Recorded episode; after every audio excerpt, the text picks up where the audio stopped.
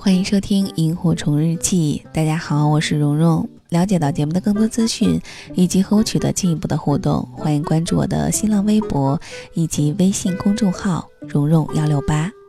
今天给大家带来一个故事，来自于作者芝麻。以下的时间，一起来听。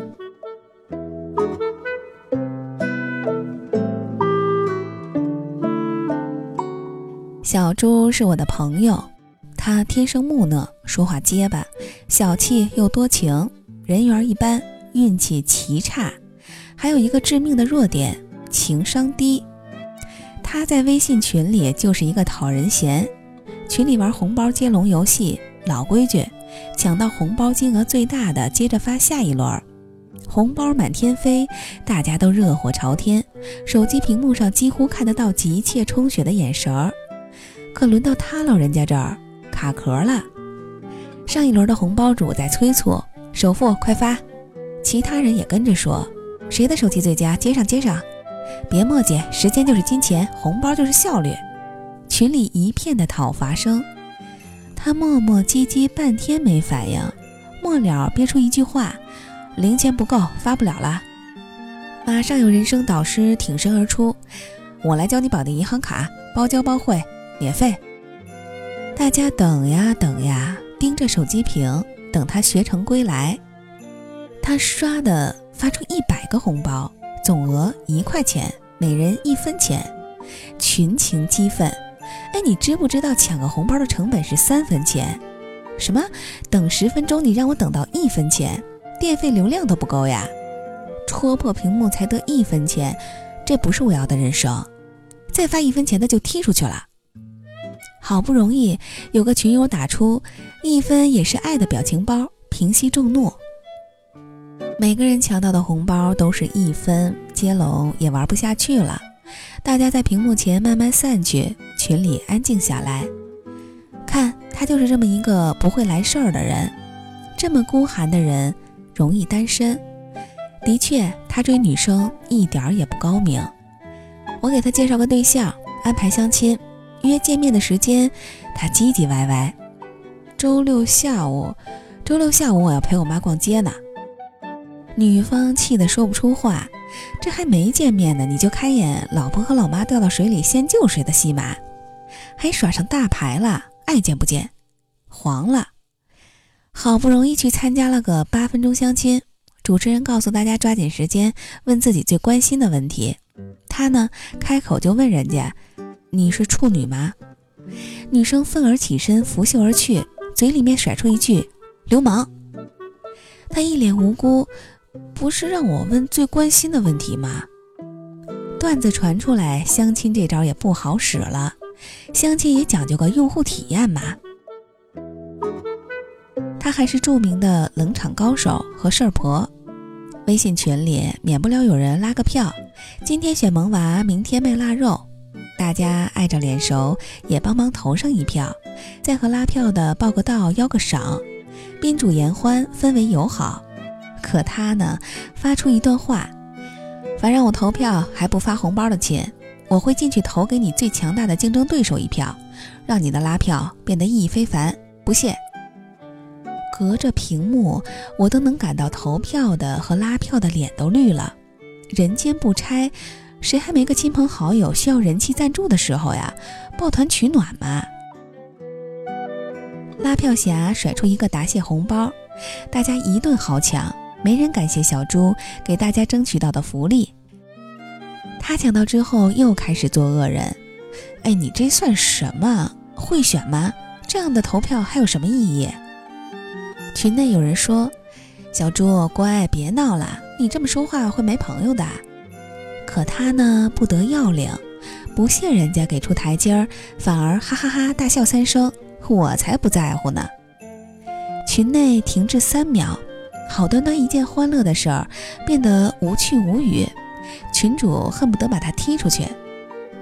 情商低的人就是这样，哪怕你准备了足够的好人卡，他也有本事让你不爽到面瘫。但小猪有个独门绝技，能喝酒。他呢，倒不是酒量大，而是没人肯应酬他的时候，他独自开瓶红酒，看书或者刷手机，边喝边琢磨，咂巴每个酒分子的味道，逐步训练出敏感的口腔和舌尖儿。在发现产自欧洲、澳大利亚、南美洲等不同地方五年、十年、十五年不同年份的红酒的细微差别之后，他对品酒上了瘾。反正也没有什么社交活动，他参加了品酒培训班，成为了一个业余品酒师。最开始这并没有什么用，他还是在 IT 公司当码农，继续做他的理工科屌丝男。直到有一天，他赶上一场同学聚会，安排在高大上的红酒庄。普通人的舌头判断酒的好坏，无非是好喝和不好喝。当着主人的面被逼问酒味道怎么样，当然是说好喝。可他这种情商不高的人，当然不会拐弯，直报槽点。啊，这支年份的酒应该不是产自法国，因为法国气候凉爽温和。年均温度十五摄氏度以下，只有在很热的年份才可能酿出果味浓郁、酒体雄壮的葡萄酒来。但法国只有二零零三、二零一四这两年气温偏高。喝的时候不要一饮而尽，先嗅再吞，酒在舌头上打两个滚儿，再全部咽下，口感会好不少。这次品酒会的出场顺序有问题，应该是心在先，沉在后。淡在先，浓在后，不然会影响感官的敏感度。酒庄主人本来要应酬其他人，却站在他身边不走了。各路高人济济一堂，能喝酒的人很多，会品酒的却稀缺呀。他华丽转身，成为酒庄的驻场品酒师，国内进口红酒商合伙人。负责采购前的品酒甄别和筛选，惬意自在，乐在其中。每天的工作就是喝喝喝。现在他成了优雅风骚的品酒师，买酒、卖酒、做酒的人都眼巴巴地等着他的舌尖儿。自媒体等他上稿，电台期待他发声，电视台请他当嘉宾。他把帽衫换成了西装和领结，牛仔裤换成了窄脚西裤。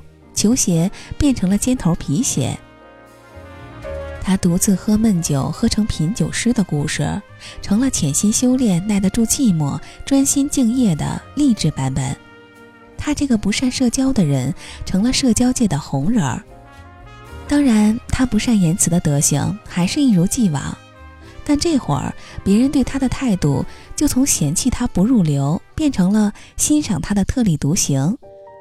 所以，关于小猪的舆论导向变了，他不再是笨猪、蠢猪、死猪头，他变成了一个特立独行的小猪。他再发出一百个红包，一块钱的，下面挥舞的小手变成了黑压压的，一分也是爱，一分钱红包已经成为他标志性的 logo。他也不用去相亲了，群里那个最难哄、最傲娇的潜水美女，成了他女朋友。他再问对方几个奇葩问题，就变成了未经世事的呆萌。他再说要陪老妈逛街，变成了互联网时代为亲情不变的金不换孝顺儿子。就连他说个什么闲话，都有人点赞，说他有个性、率真、勇敢，做自己。后面是小心翼翼地问：“大师，大师，你能帮忙弄几瓶帕图斯吗？”帕图斯是懂酒人的身份象征。号称千万富翁藏的酒，亿万富翁喝的酒，年产不过两千瓶，水拉费几个太平洋。大师大师，我们头儿要去欧洲玩，能帮忙安排个酒庄考察吗？要是能去赵薇家的酒庄，就更有面了。他曾经被群嘲的短板，变成了可理解、可宽容，甚至被追捧。我们周围有很多小猪吧。一个被全世界黑到不好意思承认的处女座人士，突然在时代广场看到一条广告：“处女座优先，因为严苛的完美主义强迫症能让他们更自律地控制风险。”一个胸小腿短腰粗的小个子女生，因为没人爱被人甩，郁闷生病，转而跑步自制多巴胺，不小心跑了几次马拉松，成为跑界女神。一个深陷情绪沼泽、纠结不能自拔的神经病，因为内心的戏过多，只好自找出口，研究各种心理机能，成为通透的精神领袖。一个调皮捣蛋、不务正业的学生，被老师骂得狗血淋头，但因为会打鼓、吹笛子，被乐队捧为大神，从此找到自信。或者，你也是和小猪一样的人，最开始受短板限制，虽然努力奋斗，但不得要领。后来才逐步辨别和认可自己的长处，开始淋漓尽致的展现，一白遮百丑。你原来以为只有高学历、好背景、能拼爹、遇贵人、颜值高、长腿大胸才能有机会，但后来也慢慢的领悟到，成功的路有很多条，你并不一定要面面俱到、样样精通、处处妥帖、天衣无缝。全身短板的人，也总有某种不可替代的特技。你也许体重超标，还是个吃货，并不想上天入地拯救地球，每天的理想就是吃饱穿暖。但你可以再接再厉，吃出肉骨头中骨髓缝隙的那一点味道，并把它表达出来，成为美食达人。就连大众点评也要探你的口风。也许你长大了，依然有多动症。爱玩没正经，是月光族，把钱都花在路上。那你就做个背包客，家里待不下就去加利福尼亚。你的游记和生活方式，没准儿就变成了别人出行和生活的范本。循规蹈矩的人还羡慕你跨越他跨不过的门槛，替他活成不可能的版本。你的经历没准儿变成文字，登上十点读书的头条。阅读量超过一百万。十二说，当你的能力不可取代的时候，你的弱点才能被别人忽视。在看脸刷脸的娱乐界，高冷的王菲、不凑热闹的李健、超丰满的韩红，都收割了大票忠粉。电眼男神梁朝伟自曝自卑，人气偶像谢霆锋说上台就紧张。在流通、表达和传播相对自由的时代，阿里说：“让天下没有难做的生意。”腾讯说：“让天下没有被埋没的才华。”先天高富帅很棒，后天矮矬穷也别担心。你可以选择看起来和别人不同的方向，但只要不停滞向前走，都有可能出彩。只要你做牙签的时候能做出不可替代的牙签儿。做筷子的时候，能做出性价比最高的筷子，就像这个小猪，它不过有了喝酒这个高能特技，几经辗转，变成了风头上的猪。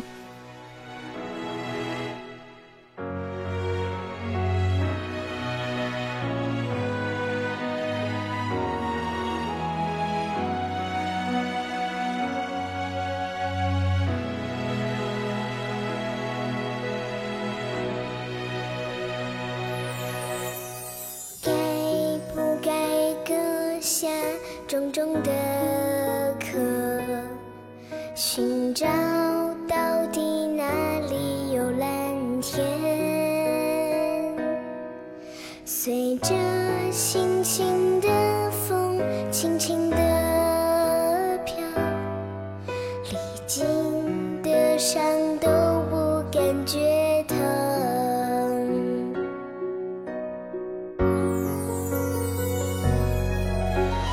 呀。